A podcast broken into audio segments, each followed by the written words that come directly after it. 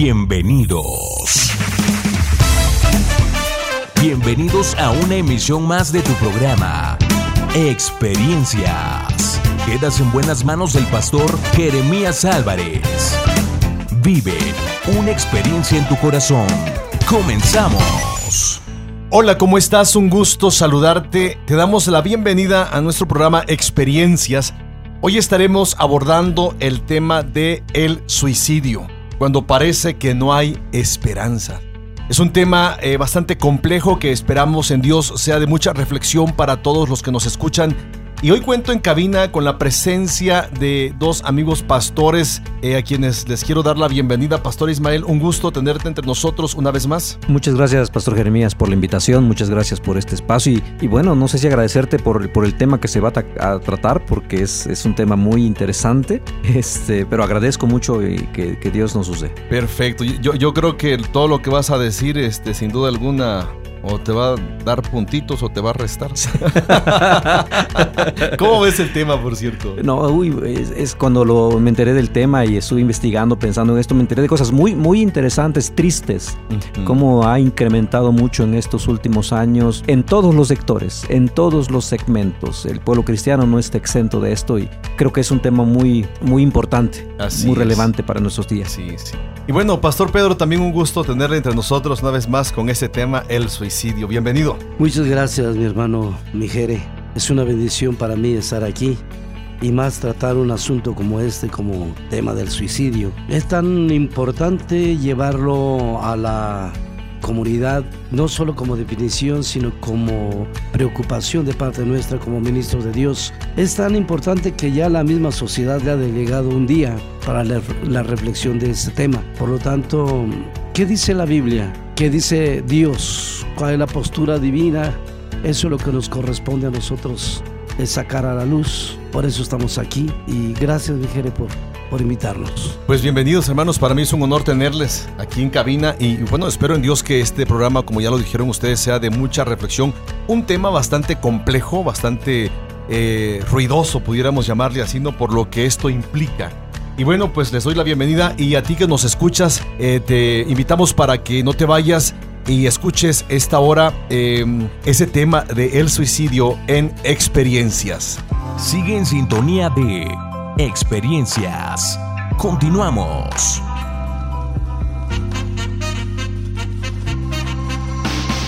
Cada vez que yo me acerco a ti siempre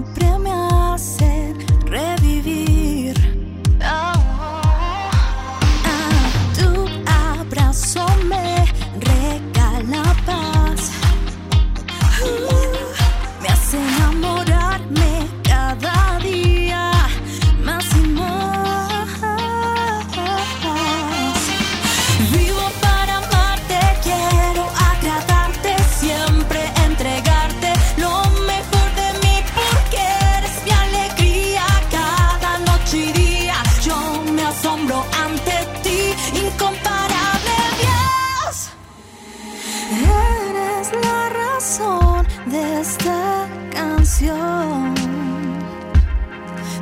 eres mi única esperanza y oración. Sin tu amor la vida no es igual. Quiero respirar tu aliento y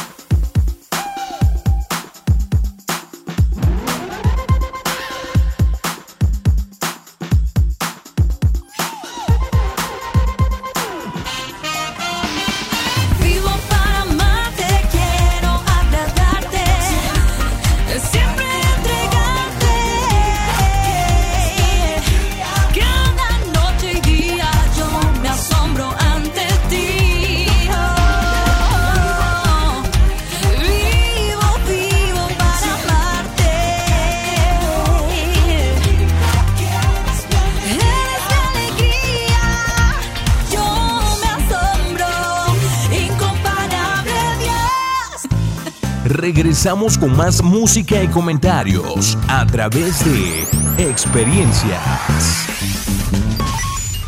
Pues bien, pues re- regresamos con nuestro programa Experiencias y como mencionaba antes del corte, estaremos abordando el tema de el suicidio, un tema que en estos últimos tiempos ha sido de alguna manera noticia, eh, ha sido algo eh, que ha afectado, que ha golpeado a la sociedad y al seno familiar. Eh, quizá tú que nos estás escuchando conoces a alguien que, o conociste a alguien que se suicidó, o conoces eh, familiares de alguien que tomó esta decisión, o quizá tú en algún momento has pensado en, en esta acción como tal. El suicidio, si hablamos del suicidio, tendríamos que abordar muchas cuestiones, las causas, los porqués, las, las características, eh, los tipos de suicidio que, eh, hay, que existen. Y todo esto lo est- estaremos abordando a la luz de la Biblia como tal. Yo quiero preguntarles, pastores, eh, en base a lo que ustedes ya leyeron, lo que saben de antemano, lo que sabían de antemano acerca de este tema, ¿cómo ven esta actitud que toma el ser humano? Bien, eh, hay algo que no podemos negar, ¿no? que es la, la naturaleza humana, lo complejo que somos emocionales, eh, emocionalmente. Puede que sea una decisión que no se entiende, pero que no podemos eh, negar que existe. Y pues los psicólogos han intentado han est- estudiarlos, el, el cristianismo mismo intenta estudiar, reconocer, saber qué es lo que está pasando. Y aunque quizá no tengamos nunca una respuesta objetiva, clara, a nuestro parecer, creo que tendremos respuestas una vez que estemos en, en- en la presencia de Dios. Eh, creo que es un tema muy complicado, creo que es un tema porque es profundamente emocional y aquellas personas pueden, unas personas pueden sentirse profundamente ofendidas o algunas pueden sentirse aliviadas porque es emocional, no es un tema que se pueda tratar eh, sencillamente. Yo estoy pensando que si el suicidio lo ponemos en el mismo nivel de todos los pecados, entonces tenemos que pensar qué tan pecado es suicidarse, matarse, como pecado es también adulterar y continuar haciéndolo. Eh, está escrito que ambos no entrarán en el reino de Dios, ni los adúlteros, ni los asesinos. Sin embargo, tenemos que verlo a la luz de la palabra y la Así gracia de. Dios. Y, es un tema que nos debe, bueno, nos conflictúa, ¿no? O sea, Sí. como sociedad y, y como pastores, si lo vemos desde la perspectiva eclesiástica, sí nos conflictúa. Sí. No, Eh, lamentablemente en los últimos tiempos hemos eh, tenido conocimiento, noticias lamentables, ¿no? De personas, líderes eh, religiosos que, que han atentado contra su propia existencia, ¿no? Contra su propia vida eh, en este mundo. Entonces, yo creo que a lo largo de este programa y, y- y del otro que estaremos abordando el tema del suicidio, yo creo que eh, estaremos ahondando y profundizando eh, este hecho, ¿no? Esta acción que de alguna manera lleva al hombre a ponerle fin a sus sueños y a su existencia, como decía hace un momento, en este mundo. Ahora, la palabra suicidio eh, eh, es un latinismo que proviene de, de las expresiones latinas sui y occidere, ¿no? que lo definen como el hecho de matarse a sí mismo, ¿no? como tal, ¿no? es el hecho de matarse a sí mismo. El suicidio es un fenómeno universal que ha estado presente en todas las épocas de la historia del ser humano en este mundo. Pero bueno, si, si, si entendemos este principio de es atentar, afectarse a sí mismo, eh, eh, también podríamos mencionar que, que el suicidio, el suicidio eh, eh, vemos- veamos otras pers- perspectivas al respecto. Sí, el, el- el suicidio es un acto deliberado de quitarse la vida. Y esto es cuando la persona se encuentra en un estado de desesperación extrema. Por ejemplo, eh, un ejemplo bí- bíblico de esto lo tenemos en, en- en Judas, quien en un momento sintió remordimiento, culpa, y después de haber traicionado a nuestro Señor Jesús. Y la Biblia hace mención a, esto, ¿no? Muy bien. Ahora, hay, algunas cuestiones que nosotros debemos eh, ir entendiendo al respecto del suicidio. Aquí eh, lo que mencionabas eh, eh, implica ¿no? el- el acto deliberado. Y cuando hablamos de un acto deliberado, ¿qué pudiéramos explicar al respecto, Pastor Pedro? Bueno, creo que es algo irreversible, algo de lo que ya no se puede retornar, es sin retorno. Deliberado es, es algo voluntario, algo que se toma voluntario y, y tiene dos, puede tener dos posibilidades. Sería uno que se piense hacerlo, se determine el tiempo a hacerlo y el otro el que se haga instantáneamente, pero lo hace uno pensando que ya no hay retorno. Así. Sí, y, y cuando hablamos de un acto deliberado, como el pastor mencionaba, no es algo que na- nadie te fuerza a hacerlo. Sí, ¿no? sí, sí. Ahora, aquí, aquí la cuestión es, ¿qué es lo que provoca? ¿Por qué el hombre llega a tomar tal o cual decisión?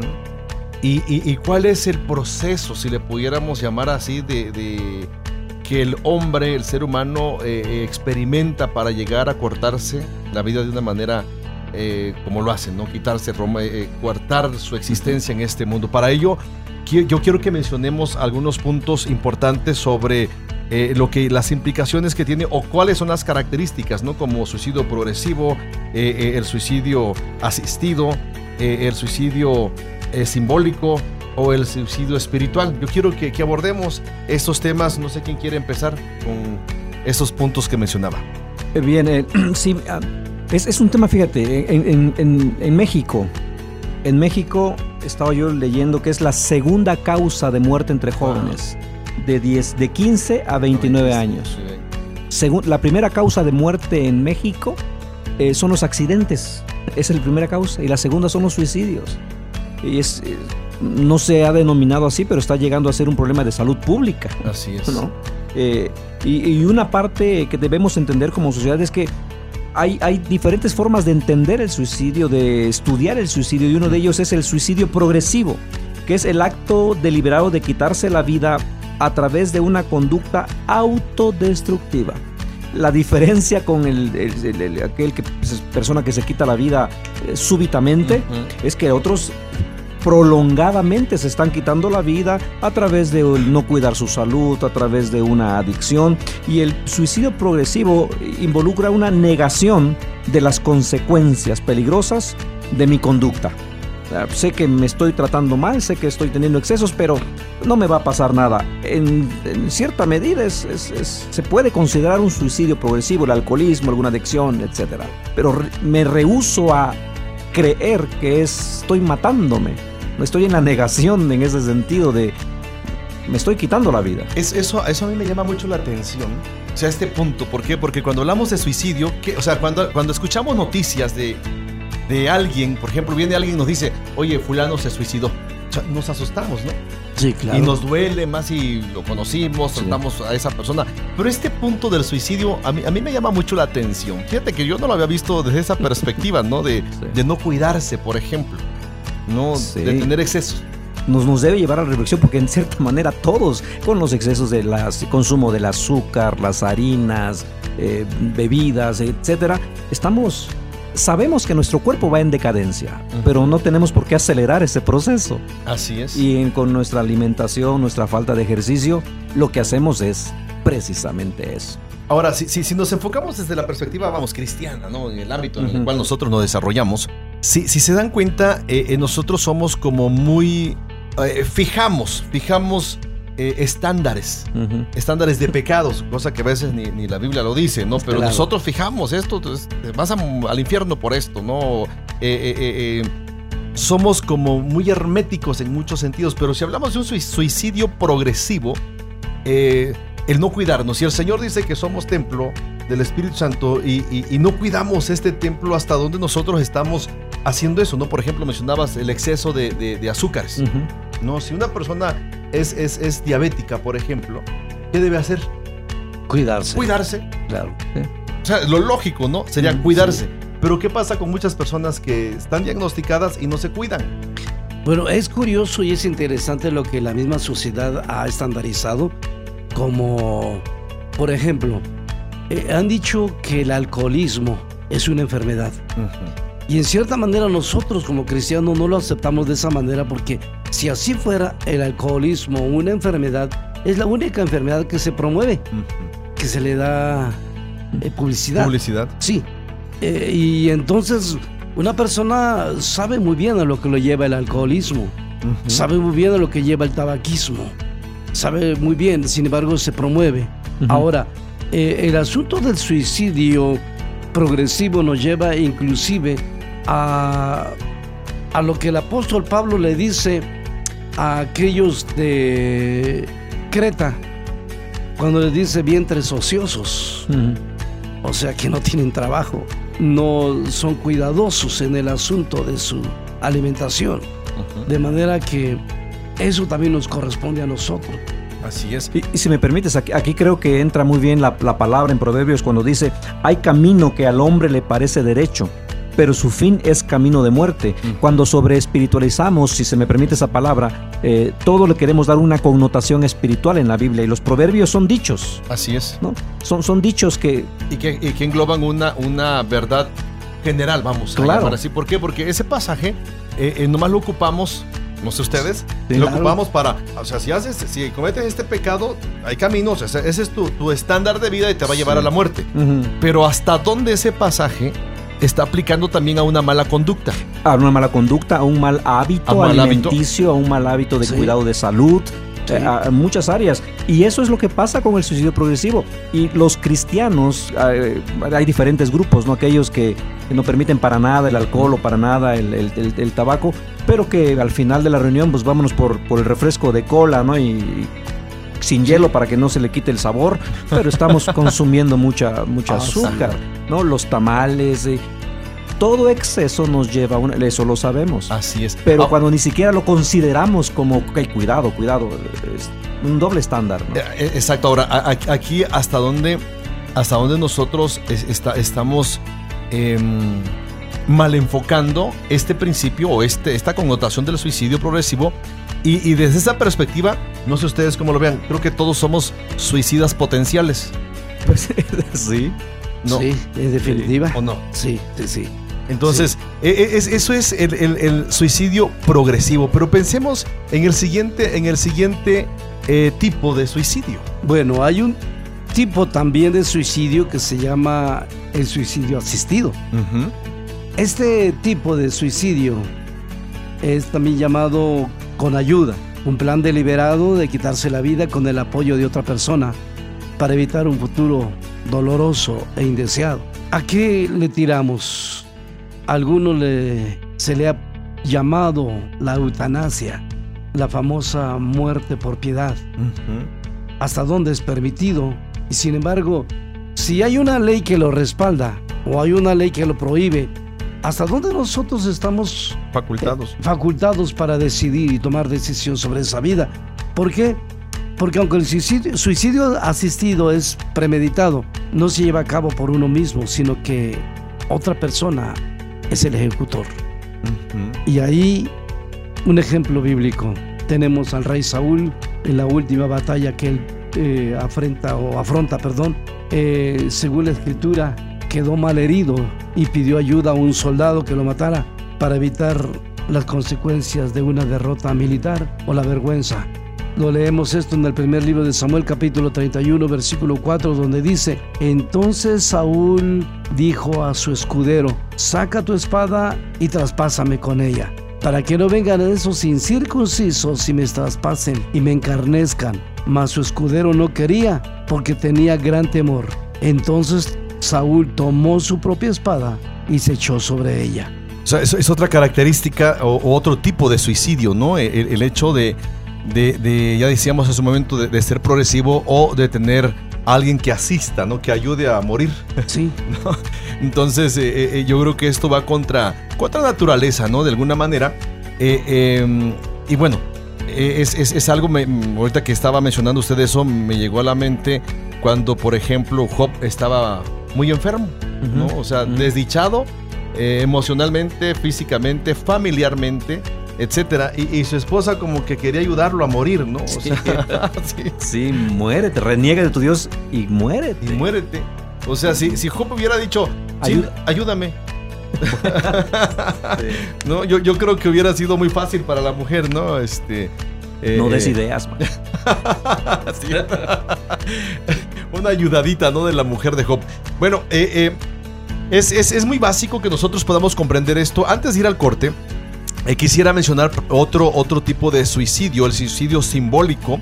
El suicidio simbólico es el acto deliberado de quitarse la vida influido por una tradición ritualista o un código de honor caracterizado por una identificación excesiva con otra persona, familia o nación. Esto lo hemos visto, ¿no? Eh, eh, históricamente. ¿no? Sí, O sí, sea, sí. Los, los japoneses en la Segunda ¿no? Guerra Mundial con los kamikazes y actualmente, bueno, en el Medio Oriente los, los atentados su- a- suicidas, Suicidas. ¿no? Eh, las Torres Gemelas que apenas eh, recordamos el 9 de septiembre, también por los pilotos que suicidas, Sí, es- sí. es a- a- afiliados a una, a una tradición o aferrados a su creencia. una creencia. Es un suicidio simbólico. eh, ese es un tipo de suicidio, ¿no? O los que se suicidan por eh, alguna secta cuando... Es en la Guyana francesa, eh, Jim Jones, en Texas, en Waco, Texas, con Jim eh, Koresh, David. Koresh. Sí, entonces sí, hay, hay muchos casos de este tipo de suicidio. La famosa novela de. Se hizo muy famosa de, Romeo y Julieta. Ah, sí, sí, sí, los Capuleto, los sí, Digo, de, de alguna manera es, es, un, es un suicidio simbólico eh, eh, honrando una creencia, una persona, una ideología, etcétera. Eh, etcétera. entra aquí el suicidio que, o el ace- no, pero ese no es suicidio, ¿no? Porque no es voluntario. Las personas que matan a otras por, la- por una afrenta de honor. Pero no, no, es un tema, es otro tema. Es otro Sí, tema. se- no es decisión. entraría en otra, en otra característica del suicidio. Pero bueno, eh, tú que nos estás escuchando, mira, tratamos de, de aclarar estos temas que son básicos, eh, repito, como dije hace un momento, complejo. eh, pero tenemos que dar una connotación clara de lo que es el suicidio. No es solamente atentar con un arma, eh, eh, quitarse la vida en, en un instante, sino muchas veces puede ser progresivo, puede ser simbólico o de alguna manera en muchas ocasiones también puede ser eh, asistido. Asistido. como tal. No te vayas, estamos en experiencias abordando el tema del suicidio. Sigue en sintonía de Experiencias. Continuamos. Tus ojos revelan que yo nada puedo esconder, que no soy nada sin ti, oh fiel Señor. Todo lo sabes de mí. Cuando miras el corazón, todo lo puedes ver muy dentro de mí. Lleva mi vida una sola verdad.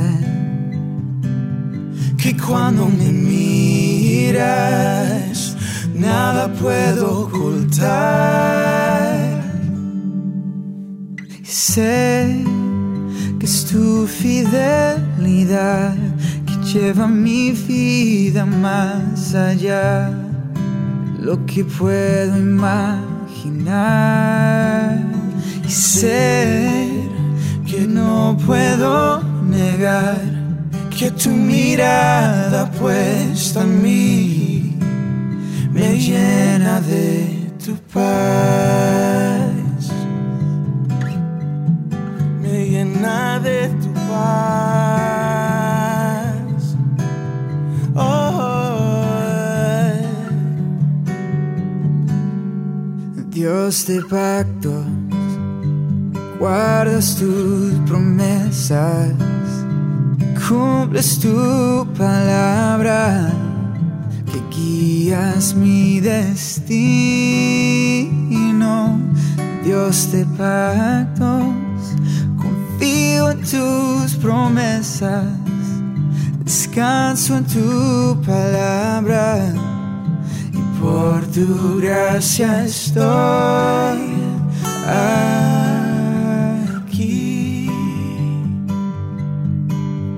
Y sé que es tu fidelidad quien lleva mi vida más allá de lo que puedo imaginar.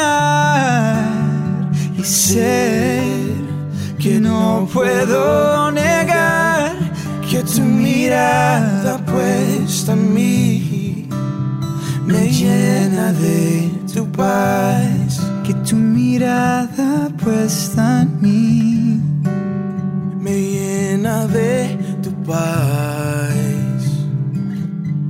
oh, oh. Regresamos con más música y comentarios a través de experiencias.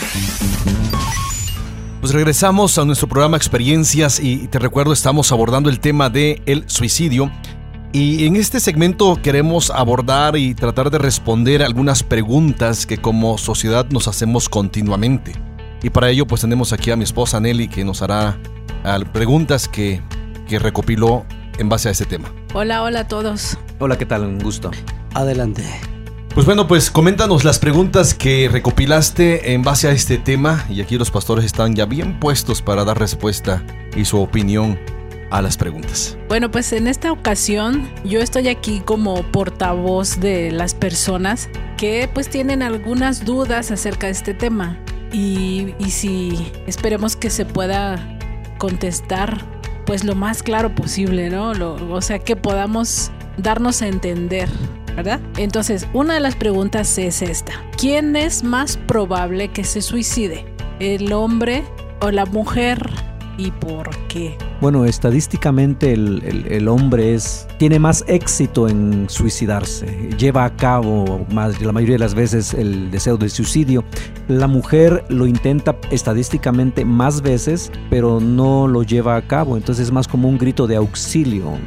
Y creo que alguna de las causas es porque el, por, por género, creo el varón es más callado, no comparte su dolor. El hombre no comparte fácilmente su dolor, su, su necesidad, su tristeza. Eh, por lo mismo, estadísticamente ha tenido más, es mayor el rango de hombres que se suicidan. Yo lo estoy viendo de, vi- de punto de vista cultural. Los latinos, los hombres son, como el pastor lo menciona, un poquito más callados. No eh, afloran sus sentimientos y emociones, son callados y, y son más inclinados al suicidio.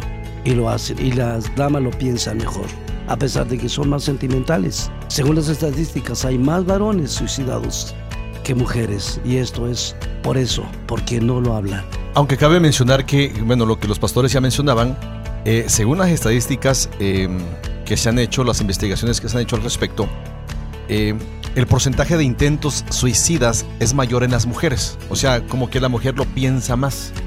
No, o sea, es un pensamiento más recurrente en ellas, a diferencia del, del suicidio consumado. O sea, la mujer piensa pero consuma menos. El hombre piensa menos y es más preciso. Y aquí tiene que ver lo que ellos mencionaban, ¿no? El hecho de que eh, las mujeres hacen catarsis. Sea, se juntan con sus amigas y lloran y expresan sus sentimientos, ¿no? Aún así, lógicamente, hay un índice de, de suicidios consumados, pero el hombre habla menos y consuma más este acto. De acuerdo.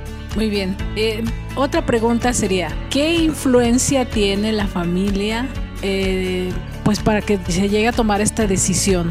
Bueno, yo creo que más que una- un familiar en particular es el entorno. Pues, y más que un factor que promueve el suicidio, creo que es el que lo e- no lo evita. ¿no? Eh, al no haber apertura, al no haber transparencia, al no haber apoyo, al no, al no escuchar esos gritos en silencio que muchas veces los, los familiares dan. Entonces, eh, creo que esa es parte del- de, la, del- de la participación de la familia. No tanto que lo promueva, sino que no lo evita, no puede distinguir los gritos de auxilio del familiar.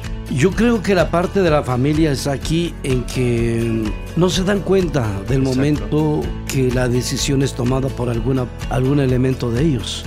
Ellos pudieran intervenir si lo supieran, pero se dan cuenta tarde y lo lloran, pero no lo, no lo han previsto. Ahora, el entorno, como decía el pastor, eso sí nos, nos motiva mucho. Una persona con un índice de depresión alta se deprime solo en la soledad, en, en la amargura, en el dolor, pues, y es inmediato.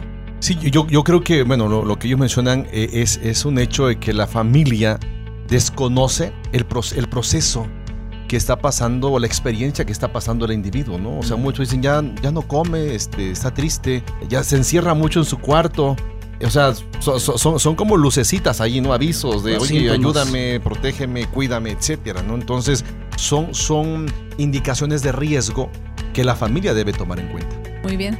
Por ejemplo, un chico me contaba que un amigo de él eh, llegó a suicidarse, pero pues porque estaba drogado. ¿Qué, ¿Qué pasa ahí? O sea, ¿son las drogas lo que hace que suicide? ¿O ya pasó por algo que lo llevó hasta ese momento y se drogó para obtener valor? ¿O cómo, cómo pudiera ser? Desde el punto de vista adicción, eh, el asunto no es el cómo llevan a cabo un suicidio o qué es lo que lo lleva a la inclinación. La adicción es precisamente esto. A es sin, dicción es hablar, es sin hablar, no hablan el problema, no lo comparten, no lo eh, no piden ayuda. Tal vez sean muy queridos, como dijo el pastor Jeremías, al pedir ayuda, pero uno no, no es capaz de entender ese mensaje. Y al no hablar, muchos se inclinan al alcoholismo, a la droga de la farmacodependencia, al alcohol, muchos al sexo eh, deliberado y andan en eso y eso los lleva a una culpa, a cargar una culpa extremada y el nivel máximo de presión nos lleva a la puerta, según ellos, de salida y en la puerta falsa. Y es que, es que por ejemplo, la, la adicción, o sea, lo que tú mencionas, el ejemplo que mencionas, eh, es un factor, precisamente la adicción es un, es un factor de riesgo. O sea, cualquier persona adicta, como ya el pastor menciona la, la definición de adicción, ¿no? El, el callar, el no decir, y, y, o sea, el, el- el hecho de que no digamos cosas no significa que no las tengamos. Claro. O sea, el hecho de que no, te- no- no expresemos luchas no significa que no las tengamos y, y- y eso precisamente lleva a, a- a las personas que, se involucran en ese tipo de, factores de riesgo. Como decía, la, adicción es una, es una causa que provoca depresión ¿no? Eh, y trastornos de personalidad en el ser humano. Esto es visto desde la perspectiva psicológica. ¿no? ¿Por qué razón? Porque precisamente el alcohol, eh, las drogas, el abuso físico, sexual, etcétera, ambientes familiares disfuncionales, eventos estresantes, recientes y graves como pérdidas, duelos, etcétera, llevan a una depresión en el ser humano que lo seducen o lo dirigen precisamente a tomar una decisión como quitarse la vida. Es un factor de riesgo. Eh, otra pregunta. ¿Hay un periodo de tiempo específico para tomar la decisión de suicidarse? ¿Hay un periodo, un tiempo? De que, de que hay un tiempo, yo creo que sí lo hay. ¿no? Pocas veces es un acto súbito. Que se pueda determinar qué periodo es en que se incuba la idea y se realiza el acto, no creo que haya una, un parámetro normal, entrecomillado, ¿no? Es, pero sí hay un tiempo. En pocas veces es un acto súbito. La mayoría empieza a concebir la idea y hay diferentes circunstancias hasta que lo llevan a, a cometer el acto en sí. La verdad es que esto va haciéndose como el calor va subiendo y subiendo y cuando ya no es posible soportar. Pero esto no hay, no hay un tiempo de- determinado, no hay un estándar de que podamos meter. Es que precisamente, como decía el pastor Jeremías, los avisos son la forma del comportamiento eh, aislado. Cuando ya no soporta ya sea la culpa, la depresión, La vergüenza. la vergüenza es cuando el máximo momento, momento adecuado, pero no hay un estándar. O sea, no, no- no hay un parámetro, pero sí es bueno indicar esto, ¿no? Eh, eh, una persona que consuma el, el acto del suicidio, o sea, ya dijimos, da avisos. O sea, y eso entra en tiempos, ¿no? Eh, se ha acuñado este principio que una persona que, que se suicida físicamente es porque ya pasó por dos suicidios anteriores así muy marcados. Un suicidio espiritual, un suicidio emocional y luego llega el, el suicidio Físico. físico, que es el último. O sea, hay, hay personas eh, que están, se suicidan espiritualmente, sienten que ni Dios los perdona. Sea, que ni Dios tiene la solución a. El suicidio emocional, ¿para qué vivo? O sea, ya no tiene razón de ser mi existencia en este mundo. Ya están muertos. Espiritual, emocional. Y bueno, lo último es la consumación de quitarse la vida. El suicidio físico. Eh, Lo que creo que es importante también es que si algún familiar o alguien se entera de una persona que dijo que se va a suicidar o que ha cometido, bueno, esa es la primera alerta y después de eso hay un tiempo. Entonces no es, bueno, ya, ya, ya se le va a pasar, ¿no? ya lo dijo, pero ya no lo he vuelto a repetir. eh, No, eh, de- a partir del primer aviso hay un tiempo, no sabemos cuánto, pero ahí los familiares o los cercanos deben estar muy, pueden estar muy atentos y hacer algo, asistirle, ayudarle, aconsejarle. Así es. Muy bien. Otra pregunta. ¿En dónde nace ese sentimiento, emoción, idea? Eh, o sea, en la mente, corazón, ese espiritual. ¿De dónde proviene eso? Yo pienso que es, es, es un proceso psicológico, es en la mente, donde empieza a, a incubarse la idea, empieza a analizarse, empieza a justificarse incluso. eh, y que no tengo duda que pueda haber algún tipo de influencia espiritual, pero no pensaría que sea la regla. Pensaría que puede ser la excepción. Yo creo que eso es más emocional. Nuestros sentimientos y emociones radican en el alma y ahí mismo está la voluntad. Entonces, creo que esto es más en el alma, en lo, emo- emotivo. Cuando ya pensamos o la persona piensa que no hay salida, está deprimida completamente, eh, yo creo que es el momento donde, donde nace la idea. Ahora, si no hay, no existe mm, alguien que ayude, quien preste auxilio en ese momento, definitivamente eh, es el paso inmediato para el prospecto suicida, porque ya, según él, se acabaron los caminos y las salidas. O sea, e- es, esto es muy interesante si, si lo abordamos desde la perspectiva anímica o almática.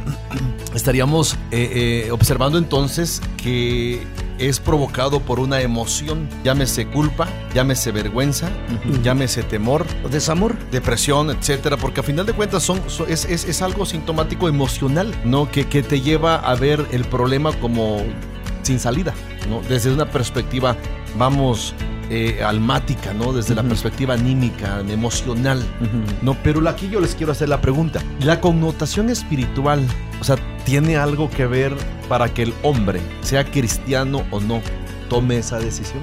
creo que por la, la- la- la evidencia de los últimos tiempos de muchos cristianos, líderes cristianos que se han suicidado, nos hace ver que, a- desde mi perspectiva, que no es el factor determinante, ¿no? Porque tienen, han conocido de Dios, tienen relación con Dios, han, es, eh, no, no dudo que tengan que amen a Dios. Sin embargo, algo pasó en su proceso emocional o mental que los llevó a tomar la decisión. ¿Cuál sería la diferencia entre los que se suicidan a solas o con algún tipo de público? Yo, yo creo que los que suicidan públicamente están haciendo más bien una declaración política, una declaración social, algo, un reclamo a la sociedad. Quieren dejar en claro su inconformidad, quieren dejar en claro que, eh, que se- no quieren dejar en oculto lo que está sucediendo. Entonces, no, no considero que sea tanto una, por una situación personal, sino eh, quieren hacer de su suicidio una declaración política, una, de- una denuncia social, una denuncia familiar o un maltrato que ellos creen que la sociedad o cierto grupo les infligió. Pero Eh, naciendo de esa, de esa perspectiva del pastor Solórzano, Cruz Solórzano, dijéramos que precisamente es eso. La- la- el suicidio en público es como echarle la culpa, es declarar la culpa a alguien y decirle tú tienes la culpa por lo que lo estoy haciendo. Entonces la sociedad te juzgue. Los que me ven, juzgue esta situación. El que lo hace individualmente, solo, apartado, pues deja una nota. y aún así asume un cierto grado él de responsabilidad, pero también carga, ¿no? El- el- la responsabilidad a alguien. O sea, me quito la vida porque ya no soporto. Ah, porque me hicieron esto. Por mi situación. Por mi situación. Pero la, familia, la situación no es, no es aislada, ¿no? Es Así un conjunto de temas. Exacto. Eh, nuestro mexicano lo, lo resume en un dicho común. Se murió el perro Se y se la acabó la rabia. rabia. Piensa que esa es la solución. Por eso se le ha llamado la puerta falsa al suicidio, porque no es la solución. No, no, ni, ni para su existencia, ni para su familia, a final Para de cuentas. ¿No? ¿eh? Totalmente. O, o lo que mencionabas, ¿no? O sea, estoy en desacuerdo por una cuestión política o social y me quito la vida enfrente de la gente. O sea, la solución nunca va a ser esa. Es más, el problema ni siquiera se va a solucionar. Cierto. O sea, a final de cuentas, creo que no hay diferencia. Ambas tienen un grado de culpa hacia la sociedad, hacia la familia, O sea, de cargarles la culpa a alguien y yo me quedo así como pobrecito de mí, que me estoy matando. No me es- otra. Pero es por tu culpa, Ismael. Sí. No. No, es por tu culpa, fulano. O sea, es que muchos Sí. piensan eso. No es por tu culpa, esposa, Sí. esposo o familia. O sea, me voy a quitar la vida enfrente de ti para que te quede la culpa, el cargo de conciencia, Así ¿no? es. Entonces, no es así. O sea, no hay una diferencia como tal. Muy bien. ¿Qué se le dice a una persona que está a punto de suicidarse y, y nos enteramos? O sea, estamos ahí con ella. Mire, licenciada, el asunto aquí es que nosotros como pastores, como ministros, tenemos una postura. Yo he estado enfrentando esta situación en algunas ocasiones. La única palabra que sale, la más eficaz, digo, que sale de, nuestra, de nuestro corazón es precisamente Jesucristo tiene una solución. No podemos ni siquiera argumentar otras cosas. Nosotros a eso vamos. La solución es Jesucristo. Solamente en eso. Así que, ¿cuál es nuestra opinión al enfrentar un caso de esos? Tu problema tiene solución. Yo voy a ayudarte a, a salir. Vamos a Jesús. Es solamente eso. Y creo que es importante que las personas sepan del, del amor incondicional de Dios. ¿no? Sí. No hay una situación extrema que, que lleve a Dios a decir, bueno, eh, contigo ya no. No importa la situación extrema. Puede que Dios no es- eh, se duela por la situación que está viviendo, pero el amor de Dios es incondicional.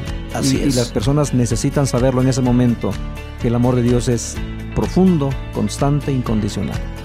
Ahora, hay, hay una cuestión muy, muy lacerante, si pudiera yo llamarle así, que duele, que lastima, cuando una persona pide ayuda. O sea, lo que tú estás diciendo, ¿no? O sea, tengo aquí la pistola, pero no necesariamente tiene que ser la pistola en la 100. Y Hace muchos años, mm, muchos años, eh, yo, me, yo me encontré en una situación similar. O sea, las- la, persona me- se- o sea, se amenazó a sí misma enfrente de mí. Mm. O sea, llegó, yo estaba eh, terminando una actividad en un lugar X aquí en la ciudad y, y me dice, pastor, quiero que usted me ayude. ¿No? Y, me dijo, mire, yo tengo, mi esposa me dejó, eh, este chiquillo que usted vio, eh, él había estado ahí en una reunión con un adolescente. Dice, él, él anda pues mal, en las drogas, en otras cosas. Una, tengo una hija raptada, no sé dónde está. En fin, o sea, mi vida es un desastre y yo necesito ayuda yo le dije lo que sabía, ¿no? O sea, Dios te puede ayudar, mira, Dios así, así, así. O sea, le compartí lo que yo supuse o creí en su momento que podía cambiar, o sea, que es Dios, ¿no? Eh, eh, el, el Señor luego me dijo, mire, para que usted me entienda, yo soy una persona, me dijo, mala. Este, practico la brujería, practico esto, practico aquello. Me empezó a decir todas las cosas que hacía, ¿no? Eh, el ambiente se puso tenso en un momento, ¿no? Pero él abrió su corazón y me dijo esto y dice, y yo quiero que me ayude. Ya fui a tal lugar, a tal lugar y no me han ayudado y, y vengo con usted. Yo le volví a decir, Jesús tiene la respuesta, porque yo como hombre, yo creo que hasta ahorita, yo, yo no tengo la solución. El que lo tiene es el Señor, a final de cuentas.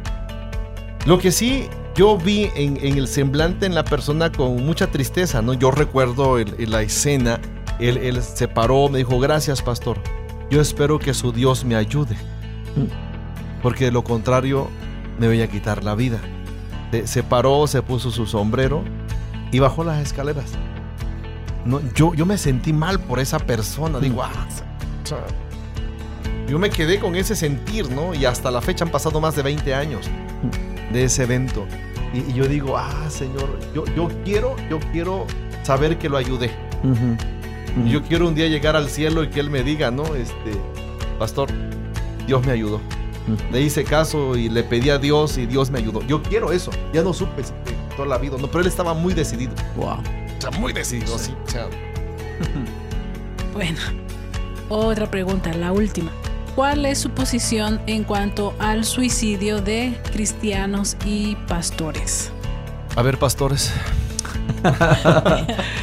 Eh, creo que dice la palabra en Deuteronomio, las cosas secretas pertenecen a Jehová nuestro Dios. Hay cosas que nunca vamos a entender, hay cosas que nunca vamos a siquiera poder interpretar. Eh, yo creo que en esa, en, en- en- esta, en esta postura, ellos tienen una relación con Dios, aman a Dios, pero algo sucede en sus vidas que los lleva a tomar esta, esta última decisión. ¿Cuál es mi postura? Mi postura es de compasión y de simpatía hacia la familia. Mi postura es de, eh, brindar apoyo y, y nunca, no, no, eh, no juzgar, no satanizar, no, no, no acumular culpa a los que quedan, ni a la iglesia, ni a la esposa, ni a los, ni a los hijos si los hay. ¿Por qué llega a esa postura? ¿Por qué llega a esa decisión? Es un momento desesperado, es, es- es un momento... Y creo que mucho de esto se debe porque, por la presión social que está sobre los pastores. Se ha mitificado mucho a los pastores, se espera una perfección a los pastores y en cierta medida algunos pastores han promovido esa idea de perfección, de tal manera que cuando fracaso en la vida práctica de no es, no es lo mismo lo que yo digo de mí que lo que yo soy, ahí empieza una lucha mental, una lucha espiritual en cierto sentido también. Eh, pero, pero puedo, puedo entenderlo, puedo, puedo comprenderlo, puedo tener empatía con estas, estos pastores, porque creo que como pastores todos tenemos momentos de depresión. Hemos fallado en abrirnos, hemos fallado en ser, ser totalmente transparentes y reconocer ante un compañero pastor las luchas, los fracasos, incluso los pecados. Y es ahí donde eh, se encuentra el, el- el campo pre- este, perfecto para tomar malas decisiones. Propicio, ¿no? Yo estoy pensando mucho en lo que el apóstol Pablo menciona en estas circunstancias. Pablo, inspirado por el Espíritu Santo, cuando escribe la carta a los Efesios, dice, capítulo 2, versículo 8 y 9, porque por gracia sois salvos. Y esto no es de ustedes, es un regalo de Dios. No es por obras, obras, hechos, para que nadie se gloríe. Ok, si partimos de ese punto de vista, la salvación es un regalo de Dios para nosotros. Y yo puedo poner el asunto del suicidio, yo quiero ponerlo en el mismo nivel que el Señor pone en el decálogo. No matarás, no cometerás adulterio, no fornicarás. Y en el mismo nivel lo pone el apóstol. En el mismo nivel lo pone la teología el suicidio, la muerte, eh, quitarse la vida, lo pone con el adulterio y la fornicación, la idolatría. Luego entonces, eh, el apóstol Santiago dice, hay pecados. Eh, perdón, todo, toda maldad es pecado y el pecado una vez concebido engendra muerte. Ahora, aquí está el asunto, si nosotros decimos que el suicida fue un cristiano porque, porque tenía una figura porque representaba algo, llama más la atención que cualquier individuo que, que no la tenía. Entonces pensamos, ese se fue al infierno. Ese sí se fue. Ahora, ¿de quién depende? Decía, menciona el pastor Ismael, Deuteronomio 29, 29, porque las cosas secretas pertenecen a Dios, nuestro Padre, y las reveladas son para los hombres y para sus hijos. Ok, si supiéramos a dónde están nuestros hermanos que se fueron, intentaríamos decir esto, se fue al cielo y está al infierno. Nosotros no somos quienes decidimos. Es el Señor por su amor. Aquí el problema, pastores, yo creo que es que dimensionamos, ¿no? El acto. Sí. O sea, lo que el pastor menciona, ¿no? O sea, eh, eh, como que estamos poniendo esa actitud, yo digo, es impactante, por eso decimos al principio, es un tema muy complejo, Claro. porque eh, dimensionamos más ese acto que, que otros pecados, ¿no? Como Sí. decíamos, el adulterio, etcétera, etcétera, como que lo ponemos arriba de, cuando Sí. a final de cuentas es muerte. Tú mencionabas a- a- hace un momento el hecho de, de morir, lo que significa eh, el- el- el- lo que menciona Pablo en Romanos 6:23, ¿no? Porque la paga del pecado es muerte. ¿Qué, qué es lo que perdemos a final de cuentas con, con la muerte? Con, Sí, to- to- toda- todo pecado, la palabra dice, y lo acabas de repetir, es, es muerte. Siempre que hay pecado hay una separación, Ujú. algo muere. ¿no? Eh, cuando hay un adulterio, muere la confianza, muere, se, se afecta la estima de la, de la persona afectada, eh, valga la redundancia. Entonces, cuando hay, siempre algo muere. Entonces, cuando alguien se suicida, imagínate el- el- el- el- la reacción emocional de las personas, de la familia. Creo que este es el, punto en que como sociedad debemos tener mucho más abiertos los ojos y como cristianos en especial debemos poner mayor atención en estos temas y dejar de categorizar, Así ¿no? es. dejar de hacer una separación horizontal, quiénes son buenos y quiénes hacen actos, porque nuestro Señor Jesús vino a hacer una separación vertical, ¿no? Los que lo reconocen como Salvador y aquellos que no. No importa si está en la categoría más baja o más baja, más alta o el pecado es más impactante socialmente. Ahora, eh, si, vemos dos cosas al respecto de esta pregunta, eh, a mí me llama mucho la atención, por ejemplo, desde la perspectiva psicológica y vamos, científica, eh, está que entre los principales riesgos asociados al intento de suicidio encontramos en ese análisis que eh, precisamente está la, la depresión, y clasificada como leve, moderada o grave. La ansiedad, igual moderada o grave. Y en las estadísticas que en el último año eso se ha incrementado, en los últimos años eso se ha, se ha- se ha incrementado. Socialmente eh, tenemos una sociedad deprimida, Sí. una sociedad eh, ansiosa, una sociedad mal en ese sentido, no emocionalmente. Ahora, pero ¿qué dice la Biblia? Por ejemplo, Pedro en 1 Pedro 5.7 dice, echando toda la ansiedad sobre Él, porque Él tiene cuidado de vosotros. Entonces, tú mencionabas algo bien, bien interesante. Hubo un descuido, o sea, volviendo a la pregunta, el descuido pastoral eh, eh, cristiano, o sea, de la persona que, que- que era cristiana, que confiaba en Dios, que creía en Dios, etcétera. Hubo un descuido en su vida eh, espiritual, en su vida emocional, que lo llevó a tomar una decisión a Sí. final de cuentas, ¿no? Porque si, o sea, el pecado afecta al espíritu, afecta la comunión, la relación con Dios. Y, y- y- y un, un momento eh, eh, de depresión, un momento de, de emocional afectado, va, va a afectar la relación con nosotros mismos y la sociedad y vamos a acrecentar o a dimensionar el problema delante de Dios. Por ejemplo, los ejemplos que dijimos hace un momento, Judas, eh, eh, Saúl, entre otros que menciona la Biblia, ¿no? Dimensionaron su problema y se fueron por la tangente, ¿no? Por la puerta fácil. Sí, yo, yo pienso esto. El grupo, el sector más seguro para ser transparentes debe ser el pueblo de Dios, Así es. pero no lo es.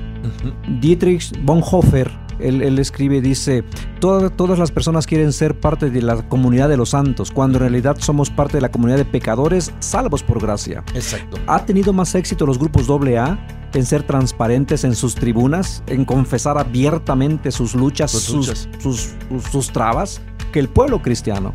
Eh, La mejor tribuna para ser transparente, abierto, honesto, debe ser la iglesia. Pero ha, ha- ha estado mezclada mucha religiosidad, mucha apariencia, y los cristianos se ven, se sienten empujados a mejor aparentar, encubrir su falta porque es lo que se espera de mí y mucho más si es un pastor. Ahora, ¿en, en qué momento de, de la historia del cristianismo o en qué momento de nuestro quehacer cristiano, si le pudiéramos llamar así, eh, eh, se empezaron a, a- a dimensionar ese, ese tipo de, de problemas, Sí. de actitudes, etcétera? Eh, eh, fíjate que eh, eh, la, la historia marca que fue San Agustín quien empezó a, a reflexionar sobre el tema y él concluyó que era un pecado que, que separaba totalmente al hombre. Después lo siguió Tomás de Aquino y ellos dictaron el dogma o ellos fijaron el canon y mucho de la, de la iglesia contemporánea está permeada por el pensamiento de San Agustín y de, y de tanto Tomás de Aquino. Así es, que, son- que son considerados como padres de la iglesia. ¿no? Sin embargo, es su opinión, es el, con, el, eh, con el conocimiento que tenían a la época en que escribieron. su, su cosmovisión estaba así. Pero regresemos al punto neurálgico, al punto bíblico, a lo que nosotros conocemos como regla de fe y conducta. Así es. En el libro de Génesis, en el capítulo 2, en el versículo 17, se menciona por primera vez la palabra muerte. Dios le dice a Adán, de todo árbol del huerto comeréis, pero del árbol que está en determinado lugar no comeréis, porque ciertamente Morirás. el día que de comieres morirás. Ok. eh, eso ya lo tenía en conocimiento. En el capítulo 3 del mismo Génesis, versículo 4, en aquel encuentro de la serpiente y Eva, eh, Satanás llega con este argumento, el diablo llega con este argumento a Eva y le dice, con que Dios te ha dicho que no debes de comer de este fruto. Y Eva responde, no debemos comer porque vamos a morir. En el versículo 4 está el argumento diabólico cuando dice, no moriréis. O sea, es una confrontación directa a la palabra, no moriréis. ¿Es cierto? ¿Quién decía la verdad? El Creador, Dios, cuando dijo, vas a morir, ciertamente morirás. Y el diablo dice, no moriréis. Entonces, de antemano sabemos por Juan 8:44 la respuesta de Jesús cuando dijo, el diablo es padre de mentira. Yo no estoy preguntando quién tenía la razón. Lo que estoy diciendo que la muerte en sí no es cesación de la vida. ¿Por qué? ¿Tuvo razón el Señor de decir moriréis? ¿Murió Adán y Eva? Pregunto, ¿murieron? Físicamente no. no. Físicamente no. A la muerte espiritual se dio. Entonces de- entendemos que la muerte, según un escritor de la iglesia bautista, J. Van Balen, la muerte es la separación de la vida. Exactamente eso. Y si vamos a ese, a ese asunto, la muerte es la separación, tanto de Dios, Al final de cuentas. al final de cuentas, la separación de la vida, la separación de toda oportunidad de hacer algo. Sí, porque pudiéramos notar que, o sea, los tres tipos de muerte, ¿no? La muerte física, la muerte espiritual y la muerte eterna, que de alguna manera está- están observadas en la Biblia, ¿no? La muerte eh, espiritual, la separación, como habla usted de, de- de Dios y el hombre, e- en tanto el hombre está en la tierra, ¿no? O sea, la- tiene una oportunidad de venir a la vida, según lo que dice Jesús en Juan 5:24. Eh, la muerte fí- eh, física, pues es la separación, ¿no? De nuestro cuerpo. eh. Con el alma, ¿no? Con el espíritu aquí en la tierra y la muerte eterna, lo que dice Apocalipsis 21.8, ¿no? Eh, eh, este, habla y dice los- la, la- la lista de los pecados y luego sí, se, se tendrán parte, o sea, no tendrán parte con el Señor, sino estos tendrán, luego experimentarán la muerte eterna, la, la- la segunda muerte como tal, ¿no? Que bueno, es un tema muy profundo que deberíamos tocar, yo creo que a conciencia, pero aquí la pregunta era, o sea, es, o, o sea, tu- tuvimos que decir todo esto porque eh, eh, no, igual no estamos diciendo se fueron al cielo, se fueron al infierno, pero lo que mencionábamos, no, no nos corresponde a nosotros, eso es entre Dios y la persona, pero de alguna manera debemos tomar en cuenta que la gracia de Dios está por sobre todo. ¿no? Así o sea, es. a final de cuentas, la gracia de Dios está por sobre todo, ¿no? Y hay muchos misterios que vamos a constatar cuando estemos allá con el Señor. Así es, nos vamos a llevar sorpresas. Sí, sí. Bueno, pues muchas gracias, pastores. Y Dios les bendiga y les siga dando mucha sabiduría. Muy bien, el tiempo se nos fue y yo creo que ese es un tema bastante, bastante profundo. Te invitamos para que eh, nos escuches el próximo programa. Estaremos abordando el segundo, la segunda parte de ese tema, pero no queremos dejar este programa sin decirte sobre toda angustia, sobre todo problema, eh, la gracia del Señor está por sobre todas las cosas. ¿no? Cu- Cualquier problema, cualquier angustia, eh, la Biblia nos enseña a echar sobre el Señor nuestras cargas. En Él tenemos esperanzas y tú tienes esperanzas. Si estás pasando por tiempos difíciles, ven al Señor, Él te dará el descanso que tú necesitas. Recuerda, estamos en www.tumradio.com. Escúchanos y será una bendición volverte a tener eh, como escucha el próximo programa. Pastores, listos para el próximo programa para darle, para darle una, a un aterrizaje a este programa. Claro que sí. Con todo gusto, gracias. sí. Un gusto saludarles, un gusto que hayan estado con nosotros. Dios les bendiga, pasen un excelente tiempo en familia. Visita nuestras redes sociales, Facebook e Instagram. Vive una experiencia en tu corazón.